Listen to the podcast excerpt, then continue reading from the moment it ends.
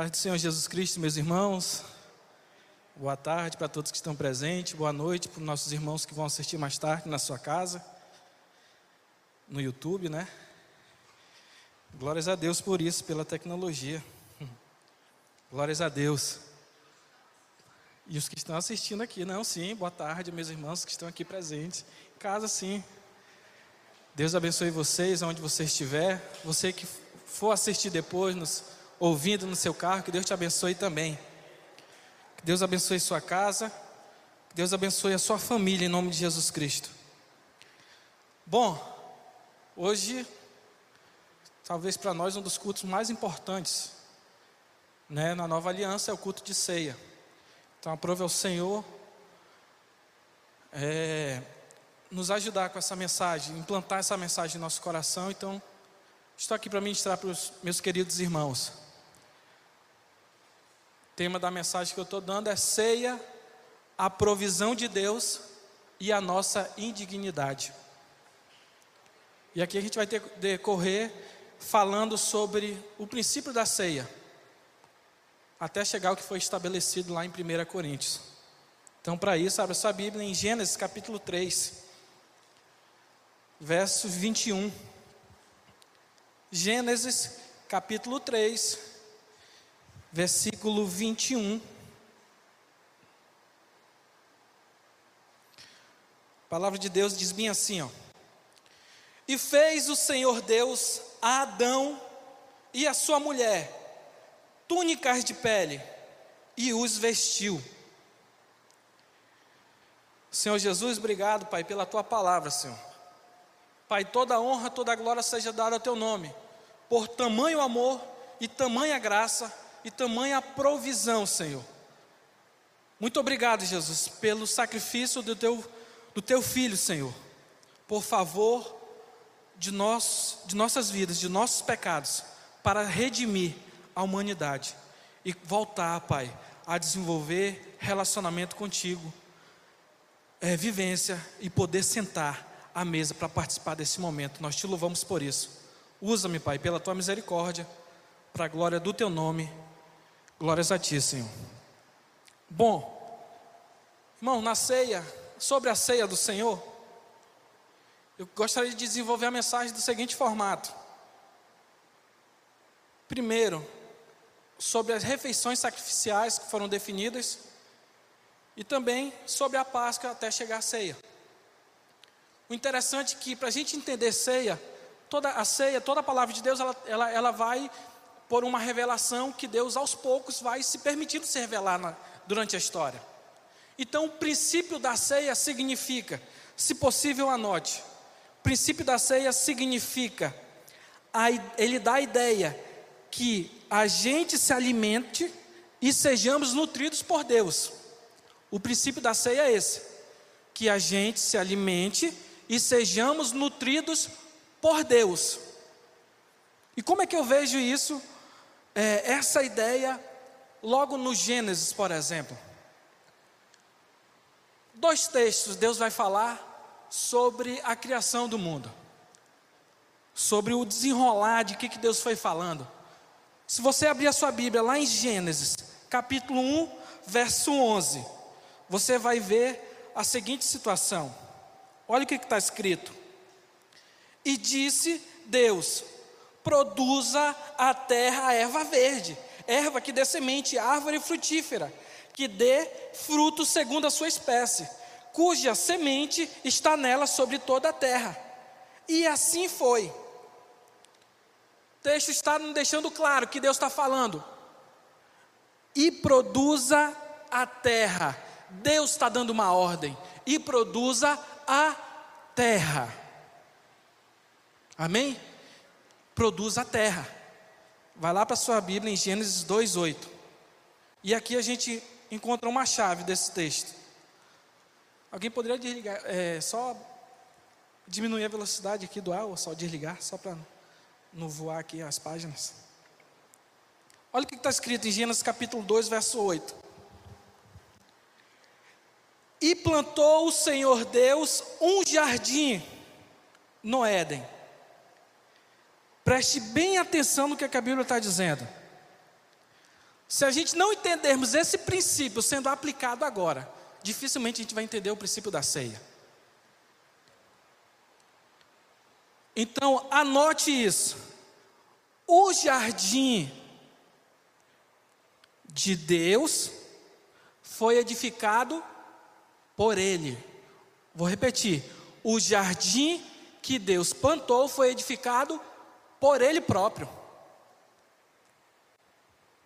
E as outras demais árvores, Deus lançou o que? Uma palavra: produza.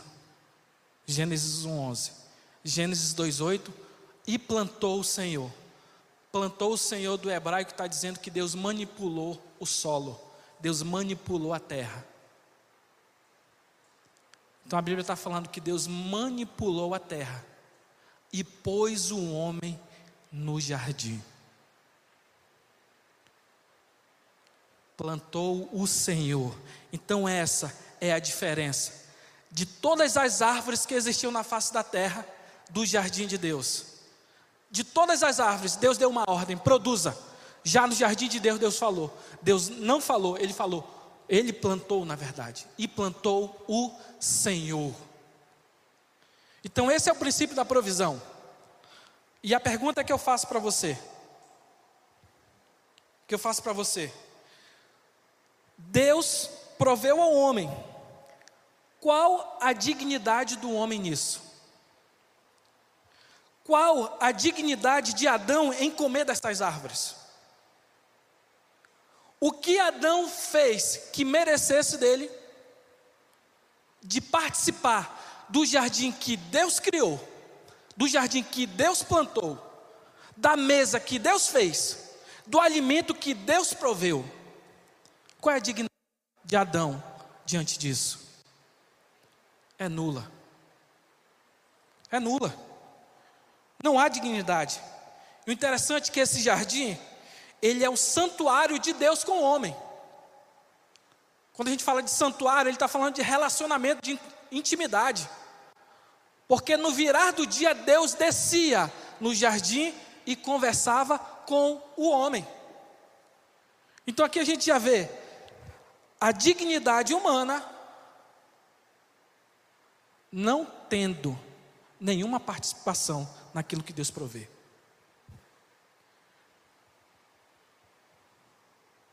Então aqui eu consigo enxergar a primeira manifestação de graça de Deus. Adão em nenhum momento ele precisou pegar uma enxada para plantar o jardim. Adão não precisou pegar uma pá para plantar uma árvore sequer. A verdade é que Deus plantou o jardim e pegou o homem e colocou no jardim de Deus. Então isso é graça. Isso é amor.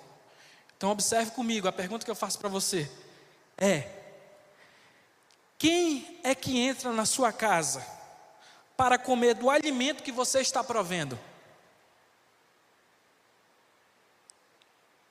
Geralmente são os nossos amigos.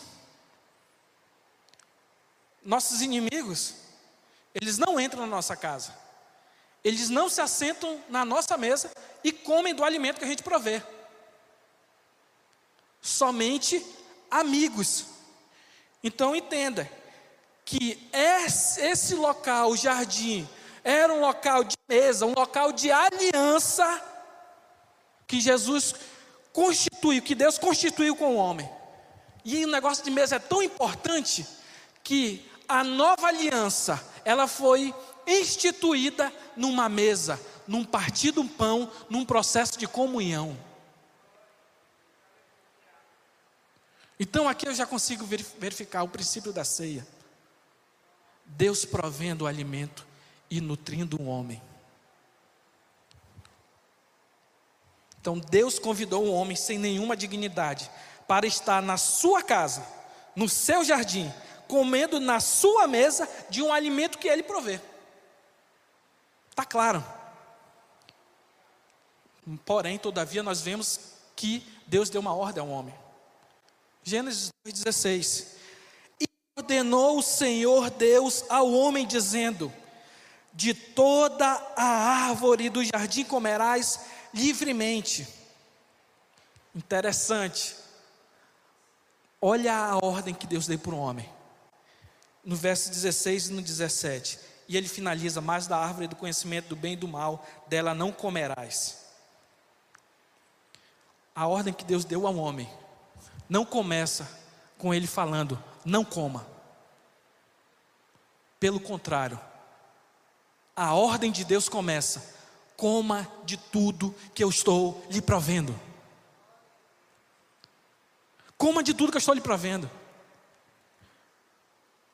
Então, não comer das árvores do jardim, no contexto de Adão, é tão pecado, é tão pecado quanto ele comer da árvore do conhecimento do bem e do mal.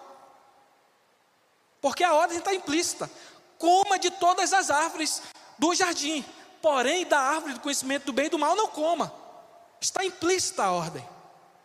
Então é tão pecado ele deixar de comer as outras árvores do que comer do conhecimento do bem e do mal. Eu digo além. É mais pecado Adão deixar de usufruir das todas as árvores e comer da árvore do conhecimento do bem e do mal. Vou te explicar por quê. Só existe uma maneira do contexto de Adão dele desobedecer a Deus e comer da árvore do conhecimento do bem e do mal. Sabe qual é? Ele virando as costas para a graça de Deus. Vou repetir. Só existe uma maneira de desobedecer a Deus e comer da árvore do conhecimento do bem e do mal, dando as costas para a graça de Deus.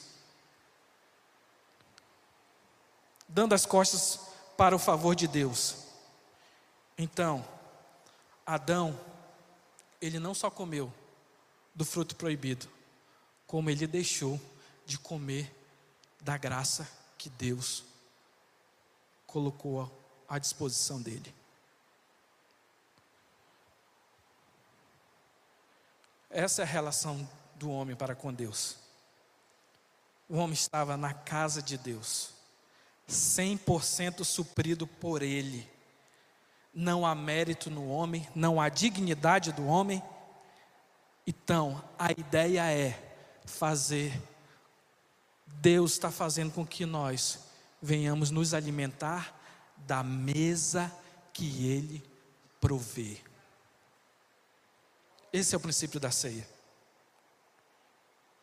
Para que sejamos alimentados da vida de Deus. Esse é o intuito de Deus nos alimentar. Porém, com o advento do pecado, nós vemos a quebra da aliança. Lá no verso 22 e 23 diz assim: Então disse o Senhor Deus ao, ao homem: Eis que o homem é como um de nós, sabendo bem e o mal. Ora, para que não estenda e toma também da árvore da vida, e coma e viva eternamente. O Senhor Deus, pois, o lançou fora do jardim para lavrar a terra. Aqui a gente vê uma consequência. A consequência do pecado e o livramento, porque o homem podia comer do, do fruto da árvore da vida. Mas eu quero pegar esse lado da consequência do pecado. A consequência do pecado, o homem foi expulso da casa de Deus de seu santuário. Ou seja, Deus está dizendo: já que você comeu daquilo que eu lhe proibi, já que você fez isso, você não é mais meu amigo, não pode mais ficar na minha casa, sentado na minha mesa e recebendo de um alimento que eu estou provendo. Então, para isso, você terá que trabalhar. É isso que está escrito no texto. Então, com isso, Adão teve que trabalhar com dores e prover a sua casa. Então, olha a importância da mesa, olha a importância da comunhão, olha a importância da ceia. Quando o homem pecou, foi levantado um muro de inimizade entre Deus e os homens. E isso eu consigo ver claro lá em Romanos, capítulo 5, verso 9 e 10. Romanos capítulo 5, verso 9 e 10. que diz assim a palavra do Senhor. Logo, muito mais agora, logo, muito mais agora, tendo sido justificados pelo sangue, seremos salvos da ira. Porque se nós, sendo inimigos de Deus, fomos reconciliados com Deus pela morte do seu filho. Muito mais, tendo sido já reconciliados, seremos salvos pela sua vida. O pecado, ele criou uma barreira de inimizade entre Deus e os homens. E somente através de Jesus Cristo essa barreira ela é derrubada. Então, antes éramos inimigos de Deus, e por que foi cortado o acesso? Simples. O teu inimigo não entra na tua casa, ele não se assenta na sua mesa, ele não come de um alimento que você provê.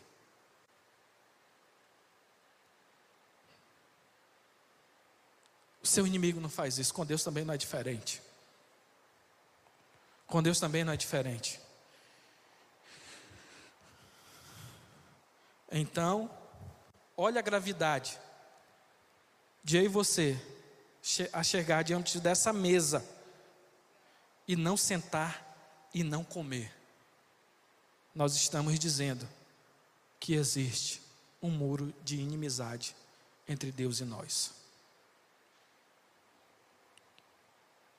Se você já foi alcançado por Cristo, não existe nem uma única possibilidade de você ser inimigo de Deus. Porque o muro que nos separava com Cristo foi derrubado, com seu sacrifício.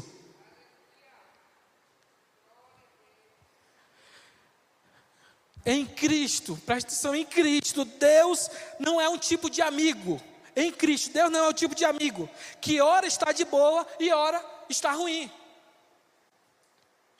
Deus ainda continua tendo inimizade com o primeiro Adão.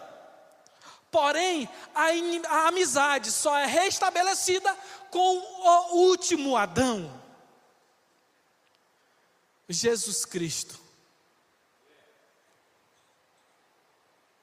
Então, por que nós deixamos de ser inimigo de Deus? Porque nós fomos migrados de um representante, o primeiro Adão, para o último Adão, Jesus Cristo. Na morte de Jesus Cristo, nós recebemos essa oportunidade novamente de assentarmos à mesa que Deus proveu de novo a comunhão que o próprio Pai restabeleceu, e ao alimento que Deus está provendo novamente. Ceia, ele fala de pão e fala de vinho. Jesus Cristo disse: Eu sou o pão da vida. O pão da vida, ele não surgiu de uma relação carnal de um homem com uma mulher. O pão da vida é provisão de Deus foi gerado pelo Espírito Santo. Encarnou, Deus tabernáculo. Tá, Deus se fez presente entre nós. Deus se fez presente entre nós, nascendo como uma criança e vivendo a sua vida, e, e por nenhum dia ele pecou. É ou não é provisão de Deus? Se fosse provisão do homem, seria uma relação carnal entre um homem e uma mulher. Mas é provisão de Deus, porque ele veio mediante ao Espírito Santo de Deus.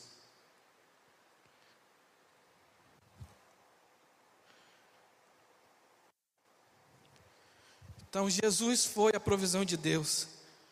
Não sei se vocês estão conseguindo pegar essa relação com o jardim. Assim como no jardim de Deus, Deus plantou, Deus cuidou com a sua própria mão. Deus chamou o homem à mesa. Deus proveu o alimento. Também Jesus Cristo, Deus enviou seu único filho. Jesus Cristo morreu, Jesus Cristo ressuscitou. Então tudo se trata de provisão de Deus.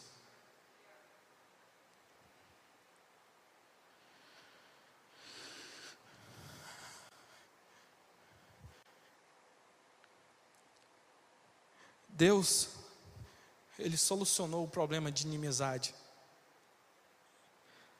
O interessante é que o homem tentou solucionar. Como? Colhendo plantas de figueira para tapar o seu pecado.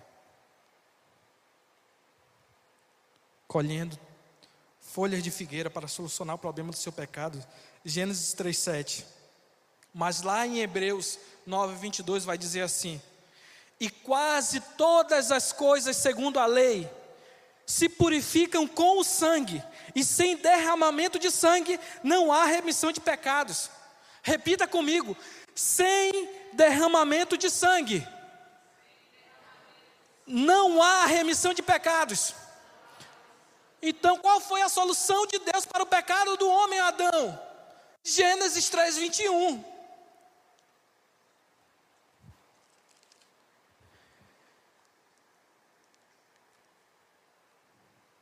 E fez o Senhor Deus a Adão e a sua mulher túnicas de pele e o vestiu.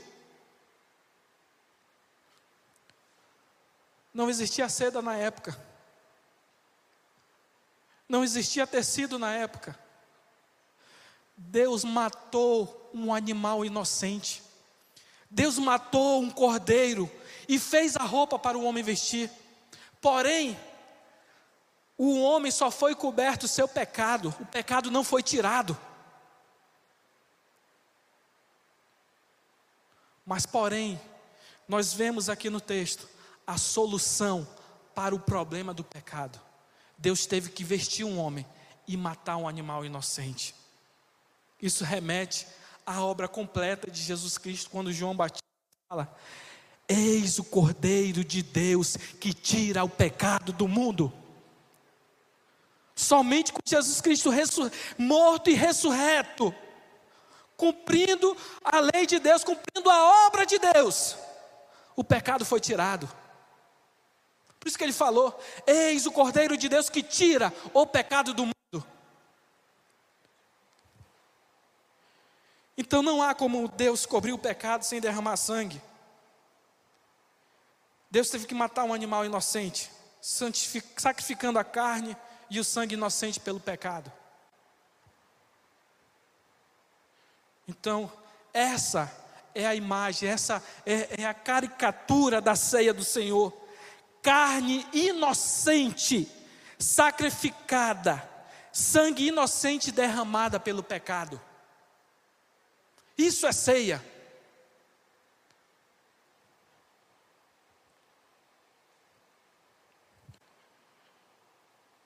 O interessante é que depois de Deus matar um animal, você vai ver lá em Gênesis capítulo 4, que o homem, ele consegue ofertar ao Senhor, ele consegue levar um animal em sacrifício a Deus. Porém, Deus não se assenta na mesa com o homem. Deus só aceita o sacrifício. Então, o sacrifício animal, ele remete à obra de Jesus Cristo em favor ao homem. Então é por isso que a gente vai ver o que? Deus aceitando o sacrifício animal de Abel, por causa Deus olhou para o seu interior e para a sua oferta. Porém, a de Caim você vai ver os frutos da terra. Frutos da terra remete ao que? Ao trabalho braçal humano sobre cultivar a terra, colher e depois entregar.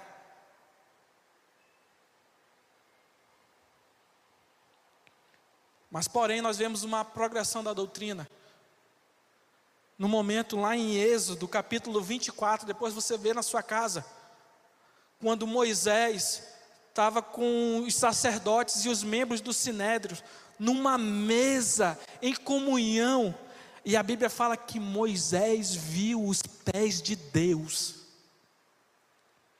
E os seus pés era como era como um, uma deixa eu ver aqui, os seus pés era como era como se fosse uma pedra preciosa, brilhosa. Êxodo capítulo 24, depois você lê. Porém, esses sacrifícios, refeições sacrificiais, elas foram sendo aperfeiçoadas. Então, com isso, depois veio a Páscoa. Veio a Páscoa, instituída por Moisés, amando de Deus, em memória à libertação do povo de Israel quando estava no Egito. E a ceia, o que, que ela nos remete? A ceia, ela foi também a perfeição da Páscoa. A ceia nos remete ao sofrimento de Cristo, o Cordeiro perfeito, morto para a nossa salvação. Então, com seu sangue, Deus nos comprou para Deus. E a ceia, ela é um memorial de libertação do mundo, do poder do pecado. Não sei se você está conseguindo enxergar as progressões.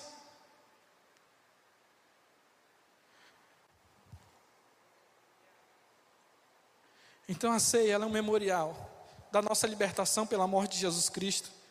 Então na ceia fica claro e evidente que eu voltei para a casa de Deus para participar da mesa que Deus provê, para se assentar e comer do alimento que o próprio Deus provê a nós.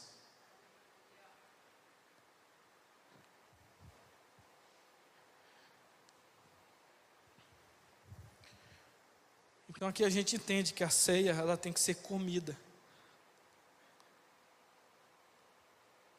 Quando nós reunimos, porque eu sozinho, eu sozinho eu sou a habitação de Deus. Porém, todos nós reunidos, nós somos templos de Deus. Não sabeis vós, plural, vós, não sabeis vós, que vós sois, todos, templo singular de Deus. Deus só torna templo quando estamos reunidos. Eu sozinho não sou igreja. Você sozinho não é igreja. Nós reunidos somos templo de Deus, singular. A habitação de Deus. Para Ele colocar a sua mesa e prover do alimento que Ele está nos entregando. Ceia.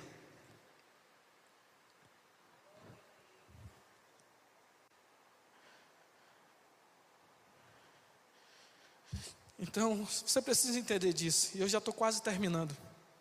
Eu estou terminando já. Então, somos casa de Deus, comendo de um alimento que Deus provê. Mas por que nós fazemos isso? Porque a amizade foi restaurada na morte de Jesus Cristo. Na morte e ressurreição de Jesus Cristo. Deus derrubou, cara, isso aqui é muito forte. Deus derrubou o muro de inimizade. Foi derrubado mediante a Jesus Cristo.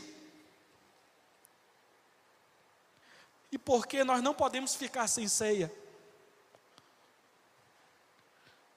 Porque senão nós ficamos na posição de inimigo e não de amigo de Deus.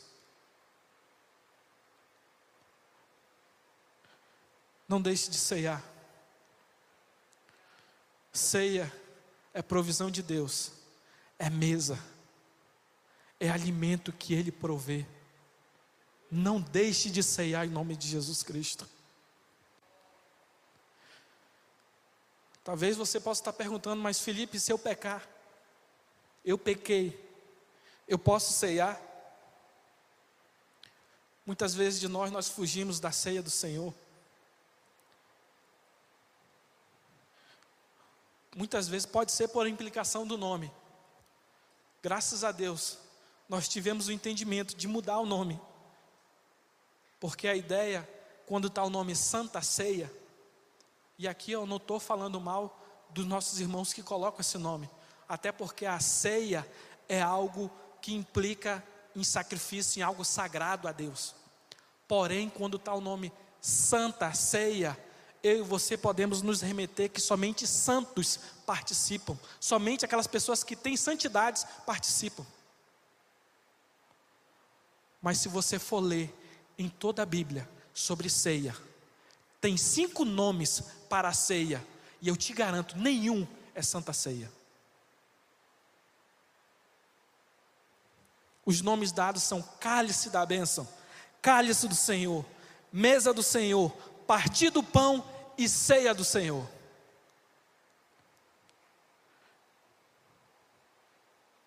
Então, para esse ritual, não exige santidade como pré-requisito para participar. Aí aqui eu abro um parêntese. Aos meus amigos e irmãos que têm a, a prática de santidade, continue com isso. Continue, isso é bíblico. Porém, na ceia, nunca arrote santidade como pretexto que você é digno para participar disso. Porque o principal requisito para participar da ceia é: eu não sou digno. Porque não há dignidade no Adão quando Deus proveu, não há dignidade em nós quando Jesus Cristo morreu.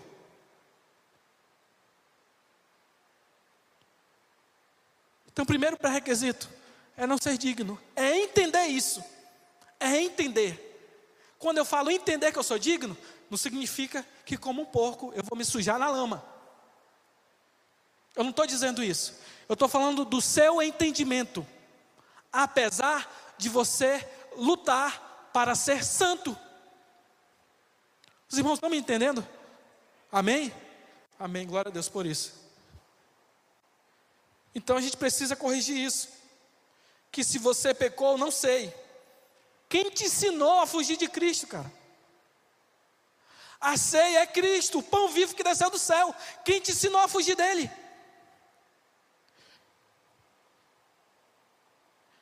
Então a nossa posição diante da mesa de Deus nunca vai ser digno. E é por isso que é chamado de graça. É por isso que tem um memorial. Ceia memorial para nos lembrarmos daquilo que Cristo fez por nós. Memorial para lembrar que a gente era pecador que a gente era inimigo de Deus, que nós não éramos dignos. Mas Jesus Cristo veio, quitou a nossa dívida e nos coloca à disposição de Deus como amigos. Cara, isso é o princípio da ceia. Se você não entender isso, você nunca vai ceiar certo.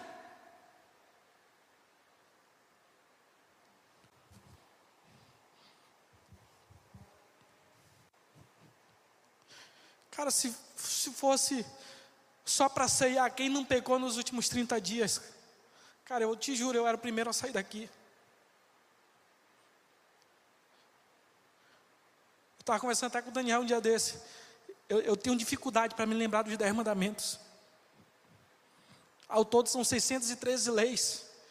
Está certo que algumas precisam do templo, então essas não, o homem não participa, porém existem as outras. A gente esquece que falsidade é pecado, mentira é pecado, gato é pecado, mentir para o patrão é pecado.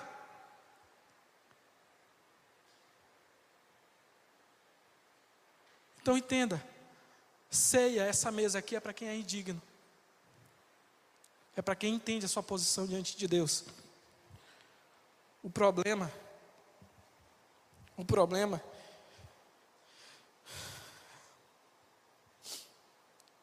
é que trocaram a essência da mesa, colocando princípios maçônicos na nossa cultura. Porque é lá na maçonaria que eles vão falar quem é digno de participar. É lá que eles vão colocar uns pré-requisitos das pessoas que são dignos para entrar. Enquanto o princípio da mesa aqui é totalmente diferente é eu entender a minha indignidade diante de Deus. Então, deixar de participar da mesa do Senhor é desonrá-la também. E nós devemos ansiar pelo momento em que dela participaremos, em que delas partilharemos e não evitá-la. Abra sua Bíblia em 1 Coríntios, eu finalizo. Eu já quero pedir que os irmãos já venham é, ficar aqui à disposição para a gente preparar a ceia.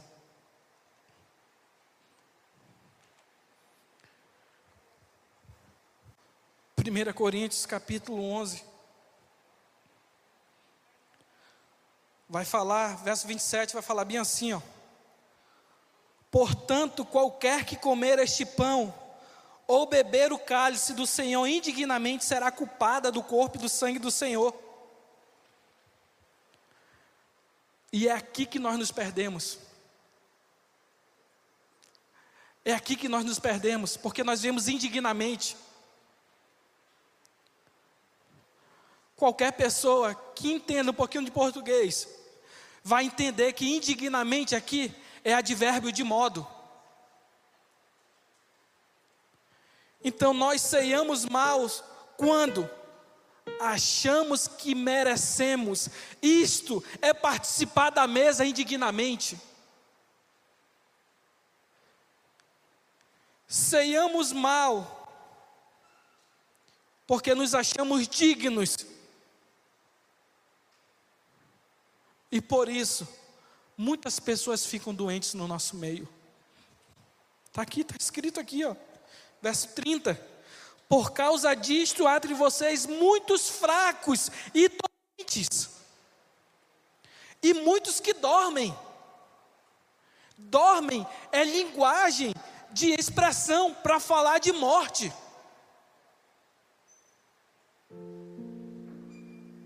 É eufemismo. Porque se você é um crente em Cristo Jesus, a Bíblia fala que você não vai morrer. Na verdade, se você morrer, você vai ressuscitar. Então, para isso, ele está falando que muitos dormem. Então, é por isso que muitos dormem antes da hora, porque não sabem como ceiar.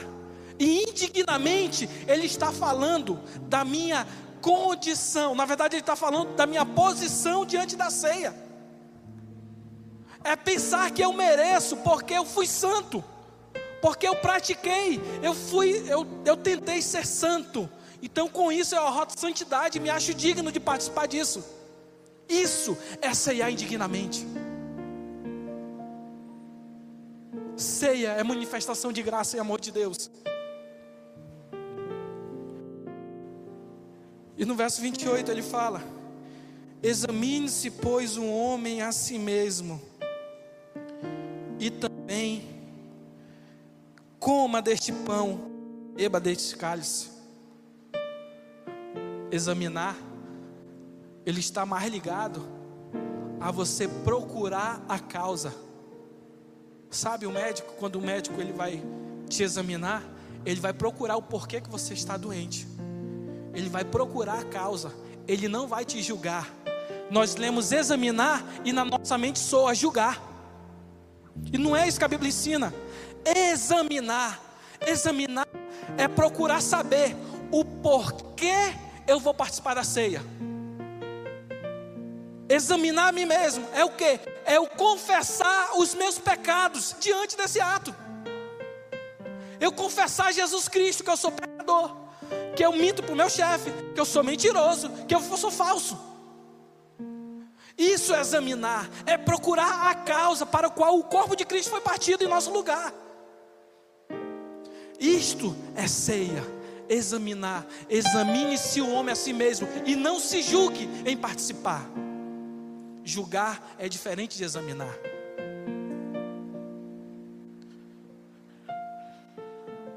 Porque o que come e bebe indignamente, come para sua própria condenação. Eu como e bebo indignamente quando eu participo desse, desse, desse ambiente de forma completamente automática. Quando eu não tenho um hábito de confessar a Jesus, de entender que eu sou indigno, de entender que eu sou pecador, de entender que eu sou miserável e preciso de Jesus. Indigno sempre foi, sempre será a minha e a sua condição diante da ceia. Então é por isso que nós precisamos pedir perdão dos nossos pecados antes de participar desse momento. Amém, gente?